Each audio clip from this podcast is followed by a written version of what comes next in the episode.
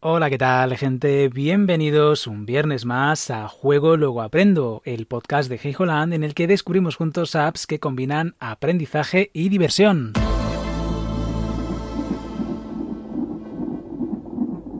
Bueno, pues hoy tenemos otro episodio especial. La verdad es que ya llevamos unos cuantos eh, y lo cierto es que eh, esto viene derivado un poquito de mi intención original, que yo no sé si en algún momento lo conseguiré, eh, de realizar cada cierto tiempo episodios con noticias, con novedades. Es cierto que dependiendo un poco de la aplicación, pues por ejemplo con Celsius Singularity sí que hemos tenido ya un par de episodios adicionales, aparte del de presentación, eh, hablando precisamente de esos eventos, ¿no? Pero más allá de eso, de tratar de hacerlo con regularidad, pues noticias dentro de este mundo de el aprendizaje por medio de la diversión, pues no he conseguido llegar a un punto en el cual poder planteármelo como algo regular, ¿vale? Es decir, yo estoy suscrito a una serie de alertas a través de, pues, de Google, es algo muy sencillo, tú vas a, pones alertas Google en, el buscador y mm, pues hay una interfaz muy muy sencilla en la cual puedes marcar que cada X tiempo te lleguen noticias o te llegue contenido que se ha publicado en la web relacionado con una serie de palabras clave, ¿vale? Y llevo ya un tiempo echándole un vistacillo, pero no encuentro suficiente contenido de novedad como para hacer episodios aparte, ¿vale? Entonces, no tengo muy claro cómo voy a plantear esto eh, en un futuro, ¿vale? Pero hoy eh, me he permitido el lujo de sondear a los compis de clase sobre las apps que más les han gustado a lo largo del curso, ¿vale? Apps que algunas les he propuesto yo y otras que me han propuesto ellos, ¿vale? Entonces, esto que hemos venido a denominar top contenido divertido, ¿vale? TCD, haciendo las siglas, eh, pues me han salido ocho aplicaciones eh, que han sido muy muy votadas, ¿vale? Y lo que voy a hacer es intentar que este tipo de contenido rescatarlo cada cierto tiempo, ¿vale? De momento no me atrevo o no me quiero comprometer a que sea un contenido regular, pero sí que es cierto que puede ser algo interesante, pues cada X tiempo crear un episodio de este estilo, ¿vale? En el cual, en lugar de hablar de una aplicación eh, en concreto, dar detalles más eh, elaborados, simplemente nombrarlas, decir cuatro pinceladas de lo que va la aplicación como tal eh, y además con el extra añadido de que son aplicaciones que en el momento en el que estoy grabando esto son muy demandadas, son aplicaciones que gustan mucho, ¿vale? Por lo menos en el rango de edad que yo estoy impartiendo, que la verdad es que es un rango bastante amplio, pero tenemos aquí de todo, ¿vale? Repito, son aplicaciones que yo les he presentado, pero también hay otras que ellos me han presentado, ¿vale? Que los propios compis de clase me han hablado de ellas y he dicho, oye, pues está chulo, está guay, está divertido, ¿vale? Otras que también conocía yo, pero que no las había llegado a introducir en clase, que han sido ellos, motu propio, ¿vale? Con su propia motivación, los que han decidido, oyes, pues esta me mola, ¿la puedo descargar? Eh, le echamos un vistacillo y, ostra, pues es que mola, es que requiere tal habilidad, tal o cual, ¿vale? Esto es un poco la idea, ¿vale? Es decir, tratar de partir desde ese punto de diversión hacia algo que les pueda aportar, pues, una habilidad en concreto, ¿vale? Una habilidad mínimo. Eh, es sorprendente y seguro que muchos igual no estabais pensando de esa manera, pero prácticamente todo, todo lo que resulta divertido, yo todavía no he encontrado un contenido que siendo divertido no te aporte algo en cuanto a pues una habilidad, un conocimiento, no lo he conseguido encontrar. Y esto es lo realmente bonito, ¿vale? Que si partes de la diversión, luego ir a por la parte del aprendizaje es muy fácil de encontrar. Y lo vais a ver, ¿vale? De hecho, vamos a arrancar ya, gente con la primera que tengo aquí, no están colocadas en orden de popularidad, por así decirlo, simplemente las he colocado pues por áreas. Ahora lo entenderéis cuando empiece a hablar de ello, ¿vale? La primera que voy a hablar es una que sí que es cierto que le he encontrado un pero, ¿vale? Se llama Toca Life World. Es una aplicación muy muy famosa, ¿vale? Eh, que a día de hoy pues tiene mucha gente, pues de la edad, repito, eh, a la que los peques van a clase, que la sigue muchísima gente, ¿vale? El único pero que yo le encuentro a esta aplicación es que tiene una monetización en mi opinión, excesiva, ¿vale? Es muy agresiva la monetización que tiene, es decir, el contenido gratuito es bastante escaso y para acceder a ese contenido de pago son pagos bastante contundentes, ¿vale? Estamos hablando de que hay muchísimos packs y cada pack te cuesta unos 4 euros, que a priori puede parecer poco, pero repito, hay muchos. Entonces, a la que un pack le guste y lo pilles, al siguiente también le va a gustar y, y repito que son, yo no he visto en ninguna de las aplicaciones que llevo experimentando desde hace tantos años, no he visto una aplicación con una monetización tan sumamente agresiva. Y lo cierto es que, repito, está teniendo mucho éxito. ¿Y en qué consiste Toca Life Wall? Repito, aquí no vamos a decir demasiados detalles, ¿vale? En este caso, pues tenía ese pero que quería explicar, pero simplemente es dar X pinceladas, ciertas, dos o tres pinceladas, nada más, ¿vale? Luego ya, si merece la pena y si lo considero oportuno, por supuesto que iremos dedicando espacio a cada una de esas aplicaciones si es que no lo hemos hecho ya, ¿vale? Porque hay alguna por ahí que igual os suena de algo, ¿vale? Entonces, lo dicho, Toca Life Wall Básicamente consiste en una especie de entorno social simulado. Eh, lo que primero entra por los ojos es precisamente su estética, ¿vale? En el cual tú tienes pues una casita, un pisito en el cual vas colocando mobiliario, ¿vale? Puede parecer una tontería esa premisa, pero es tremendamente divertida y les encanta, ¿vale? Porque la idea es que no solamente tienes una habitación, puedes ir a un parque, visitar una, un área vacacional, eh, puedes eh, con los personajes que vas desbloqueando, que vas creando, puedes comprar ropa, es cierto que mucha de la ropa es gratuita, pero hay otra que también es de pago, ¿vale? A eso me refiero con lo de la monetización eh, agresiva, en mi opinión, ¿vale? Porque si bien es cierto que yo en mi caso, si tuviera una alternativa, aunque hay una barrera que superar, que es la económica y es la de plataforma, yo a mí lo primero que me venía a la cabeza, por si acaso os viene bien este, este paralelismo, es Animal Crossing, ¿vale? Viene a ser un Animal Crossing con estética 2D en el cual eh, una estética 2D bastante kawaii, ¿vale? Bastante en plan bonito, ¿vale? Perdonad por este, esta palabra japonesa que os he metido por aquí, pero básicamente es eso, ¿no? Esa estética manga, estilo con los ojos con brillantes muy grandes eh, y sobre todo chibi también, ¿vale? Es decir, lo de chibi quiere decir con un cuerpo muy pequeñito y cabezones, ¿vale? Los habréis visto, incluso habréis visto Funcos que tienen ese tipo de estética, ¿vale? Entonces, a priori dices, bueno, pues ¿qué puedo sacar de esto? Pues efectivamente, gestión del espacio, el decir, bueno, sí, tengo una serie de muebles, una serie de prendas, una serie de cazadoras, cómo, dónde y de qué manera las coloco, cómo combinar colores, cómo decir, bueno, pues estas gafas eh, de sol pues quedan bien en este personaje, pero en este otro no, es decir, estudiar lo que es la parte de estética y la gestión espacial, ¿vale? Es algo muy interesante y que, repito, si les divierte, pues ahí estás ganando esa habilidad, ¿vale? Continuamos con una serie de juegos que tengo uno, dos, tres, cuatro juegos en los cuales lo que, lo que prima, ¿vale? Y así lo decimos un poco más rápido, es la habilidad psicomotora, es decir, el hecho de coordinar tu pensamiento con lo que traduces a los mandos, en este caso los dedos, ¿vale? Porque estamos hablando de aplicaciones que se controlan muy fácilmente con eh, la pantalla táctil, ¿vale? Y digo, se controla muy fácilmente, pero es aquello típico de fácil de entender, difícil de dominar, ¿vale? Por un lado tenemos Stumble Guys, ¿vale? Que es eh, la versión gratuita o una especie como de copia, pero que ha adquirido mucha fama, de Fall Guys, ¿vale? Que es un juego que en su momento salió eh, para consolas y que dentro de nada va a ser también gratuito, ¿vale? A través de la Epic Games Store Em, lo van a publicar ellos como un free to play, ¿vale? Un juego completamente em, gratuito que puedes eh, aportar dinero, pero en este caso no es algo agresivo como se ocurría en, el anterior caso, ¿vale? En este caso simplemente es dinero para conseguir artículos estéticos, que está muy bien, pero lo que es el core, el núcleo del juego es completamente gratuito, o será completamente gratuito, perdón, por el golpe del micro, para todo el mundo, ¿vale? Entonces, esto es muy interesante porque la idea es que es una especie como de plataformas en 3D, básicamente. Son gincanas de obstáculos que meten a mucha gente y tienen que llegar pues de un punto A a la meta. Y por entre el camino se van encontrando una serie de obstáculos, que si ruedas que giran, si habéis visto, por ejemplo, los, los más antiguos del lugar, si habéis visto humor amarillo, pues básicamente es eso, ¿vale? Un humor amarillo en plan cookie, así de claro. Esto obviamente he dicho, eh, Stumble Guys está inspirado en Fall Guys, ¿vale? Es aquello de, bueno, pues esta fórmula funciona, tiene éxito, vamos a intentar copiar ese estilo, ¿vale? Y de ahí nació Stumble Guys, que es una aplicación repito, gratuita, se puede jugar online, es decir, tú juegas contra, creo que son un máximo de 100 personas, eh, y poco a poco en cada ronda de esas carreras, de esas gincanas, va cayendo gente, ¿vale? Eh, seguimos con esa habilidad psicomotora con Subway Surfers, ¿vale? O Surfers, como lo queráis decir.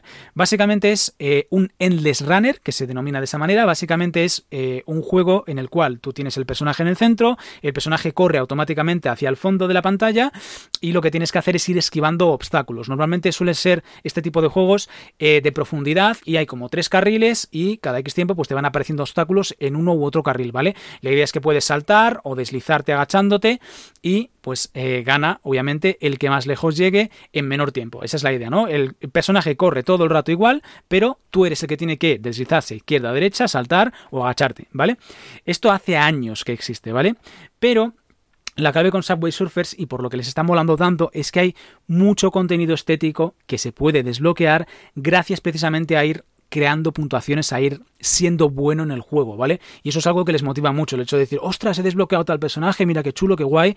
Repito, lo de que entre por los ojos es algo muy importante, ¿vale? A cualquier edad, no me estoy refiriendo solamente al tema de peques, a cualquier edad, si algo es bonito, eh, eso ya lo tienen ganado, ese, ese camino, ¿vale? Luego tenemos otro que fijo que a volvemos a lo mismo, a los más antiguos del lugar, os sonará el típico Snake, el juego de la serpiente de los Nokia, ¿vale? De esos Nokia, de los primeros Nokia que hubo, eh, que es fijo que hubo mucha gente que tuvo un Nokia, pues el famoso juego este de la serpiente, pues ha evolucionado, como todos, ¿vale? Y hay muchos juegos de este tipo, pero el que más les interesa a ellos es uno que se llama snake.io, ¿vale?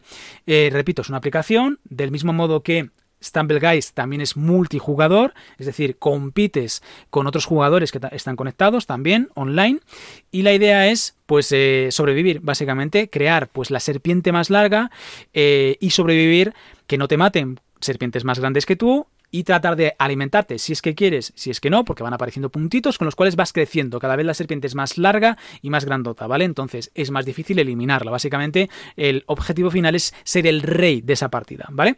Eh, aquí la clave, volvemos a lo mismo, el tema estético. Es un juego ultra simple, pero la clave es que puedes ir desbloqueando ciertas skins que se llaman, ¿vale? Básicamente como disfraces de esas serpientes, pues temáticos, ¿vale? Y, eso les encanta, lo mismo, pues, ostras, he desbloqueado tal piel, tal skin, obviamente no decimos piel, pero eso es un poco la idea, ¿vale?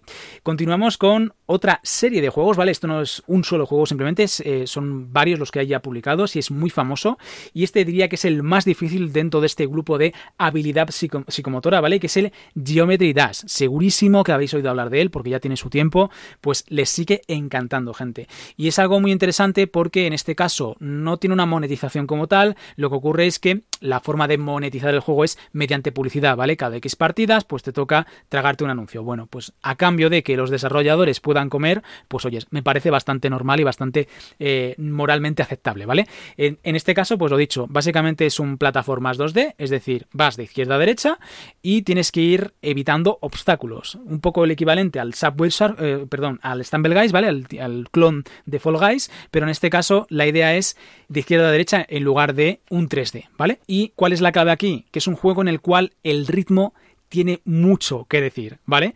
Porque va sonando una canción de fondo y la clave de superar los obstáculos que te van planteando es ir siguiendo el ritmo. En el momento que pierdas el pitch, el ritmo, pierdes. O sea, te chocas, te pegas en un pincho, te das en el techo donde hay un sitio donde no podías pegar, te caes a... Es igual, un plataformas de toda la vida, como el Super Mario, pero ultra frenético, porque la idea es que el muñequito el equivalente a lo de Subway Surface, a los Endless Runners, el cuadradito de Geometry Dash, en este caso es un cuadradito que también lo mismo, es personable, volvemos a lo mismo, eso es lo que atrae también, pues va corriendo continuamente y tú eres el que tiene que ir saltando en el momento exacto, saltando, dejando de saltar, manteniendo pulsado, etcétera, ¿vale? Pero tienes que hacerlo a un ritmo exacto porque a la mínima que te equivoques, vuelve a empezar.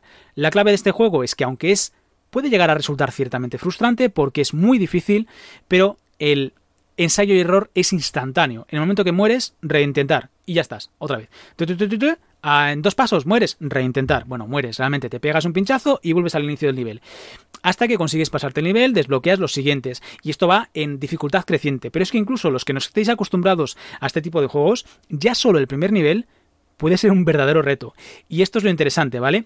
Aquí realmente sí que tienes que ir muy, muy coordinado con lo que vas viendo en pantalla, con lo que va procesando tu cabeza y con lo que vas transmitiendo hacia los dedos, hacia pulsar en la pantalla táctil el momento exacto ideal para saltar, ¿vale? Y ahora vamos lo que es la parte de programación, ¿vale? Las tres últimas ya son más orientadas a trabajar un poco la lógica y entrenar esa programación, ¿vale? Ya hemos hablado por aquí de code.org, bueno, pues una de esas variantes, que no es realmente code.org, pero sí que está enmarcado dentro de esa hora del código, es Kano, ¿vale? Kano lo que hacen es mm, crear periféricos con los cuales ir trabajando esos niveles al estilo de code.org, repito, es decir, programación por bloques, pero aquí la clave son las franquicias en las cuales se inspiran, ¿vale? Y la que más furor ha causado es la Cano Harry Potter, ¿vale? Que básicamente es una web en la cual hay una serie de actividades que tú puedes ir realizando en esa famosa hora del código con la franquicia de Harry Potter como excusa, ¿vale? Pues básicamente haces levitar el famoso coche este azul que tanta gracia nos hacía, o una pluma, o vas creando en la clase de pociones. Esa es la idea, ¿no? El hecho de que de tirar de algo que tuvo mucho éxito, mucho furor y lo sigue teniendo y motivar por ese aspecto, ¿vale? Aquí la clave es que, bueno, pues hay cuatro actividades que son gratuitas y a partir de ahí pues son bastante listos en este sentido porque ofrecen algo más que un software, ¿vale? Algo más que un programa, algo más que una aplicación. Ofrecen hardware. Yo lo que he visto hasta ahora, pues son por ejemplo varitas que se pueden conectar, varitas y sí, las varitas de Harry Potter, se pueden conectar a la tablet eh, y puedes interactuar con ellas, ¿vale? Y por ejemplo el caso este de hacer el, el Wingardium Leviosa con la pluma, pues lo puedes hacer con una varita que está conectada por Bluetooth, previamente programada por el propio alumno. Luego eso os podéis imaginar que es una pasada, ¿vale? Vamos con la séptima y es ni más ni menos Roblox. Efectivamente, Roblox Studio, ¿vale? Roblox a día de hoy sigue gozando de una popularidad enorme, bueno, pues la parte de crear contenido para que otra gente lo juegue, pues es tremendamente divertida también, ¿vale? Porque de paso que lo vas creando, vas testeando el juego, el mundo que has que acabas de crear, vas viendo, oye, pues este salto quizás tendría que ser un poco más alto, eh, este árbol aquí está estorbando la visibilidad, es decir, Básicamente aprendes a programar por un lado y a diseñar por el otro. Y encima a diseñar en 3D, que no es nada sencillo, ¿vale? O sea, esto es algo que requiere de mucho sentido de la abstracción, ¿vale? Y hablando de abstracción, vamos con esta última de las aplicaciones y es un combo, ¿vale? He creado aquí un combo, básicamente se basan en Lego. Eh, yo les di a conocer, eh, gracias precisamente a la empresa con la que colaboro, WeDo, ¿vale? Lego WeDo 2.0, que básicamente es un Lego de toda la vida con el cual construyes pero aquí la clave es que los puedes programar, ¿vale? Básicamente es combinar Lego con robótica, los que os guste Lego sabréis de sobra que tienen toda una sección dedicada a la parte educativa y a la parte de robótica, entonces WeDo es una de ellas, ¿vale? La ventaja que tiene WeDo frente a otras es que WeDo se conecta a la tablet, ¿vale? Tiene un dispositivo que hace las veces de batería y de enlace con lo que programes en la tablet lo llevas a ese dispositivo, que luego ese dispositivo pues tiene motores, tiene sensores, etcétera, ¿vale? Y la otra parte es algo bastante reciente, pero que también está teniendo un éxito brutal. Prácticamente todas las, todas las semanas me vienen diciendo, ostras, he probado tal kit de Lego Super Mario, gente. Porque aquí la idea es ir un paso más allá, es decir, partir de la misma premisa que te ofrece Lego Guidu 2.0, pero en lugar de ese aparatito que básicamente es un cajoncito que tiene unas pilas dentro y con Bluetooth y que se conecta a la tablet, pues en lugar de ser un simple cajón, pues es Mario y es Luigi, ¿vale? Depende del kit que compréis de Lego Super Mario. Y eso pues va un poquito más allá, porque ya no solo es que simplemente se conecta a la tablet o al móvil por Bluetooth, sino que también tiene una pantallita, tiene efectos sonoros, bueno, la leche. Y encima la idea es eso, lo mismo, tú programas un nivel, pero ese nivel te lo puedes llevar al mundo real, es decir, los típicos niveles de Super Mario los construyes en el mundo real real, perdón, con Lego, ¿vale? Con piezas de Lego te construyes un nivel y con la banderita al final y suena la musiquita de esa final de cuando consigues superar el nivel de, de, Super Mario con cuando llega tu muñequito que has programado previamente hacia la meta, ¿vale? Es verdaderamente una pasada y no me extraña que los peques y los no tan peques, porque yo tengo muchas ganas de tener un kit de estos, pero todavía no ha sido el caso, ¿vale? En fin, gente, hasta aquí, eh, ya veis que como he tirado bastante de improvisación, yo tiendo a enrollarme. Es decir, por esa razón suelo crear guiones para este tipo de episodios, ¿vale? Porque me gusta quitaros el mínimo tiempo posible, pero yo creo que en esta ocasión pues era un poquito especial. Procuraré en la medida de lo posible no tirar tanto de improvisación, más que nada por eso, por no haceros perder el tiempo, ¿vale? Ya sabéis que a mí me encanta hablar y si queréis eh, conocerme un poco más allá de esa lectura previamente guionizada, pues ya sabéis que hago bastantes directos, o sea que en ese sentido no os preocupéis, ¿vale? Pero este yo creo que no es el sitio, o por lo menos no es el sitio de forma habitual. De vez en cuando, pues oye, si hay algún episodio especial, pues aquí me tenéis gente para mm, comentar un poco la jugada y comentar las aplicaciones que están a día de hoy causando furor dentro del mundo del aprendizaje por medio de la diversión. Hasta aquí, gente. Nos vemos el viernes que viene a las 23.00 horario peninsular. Chao, chao.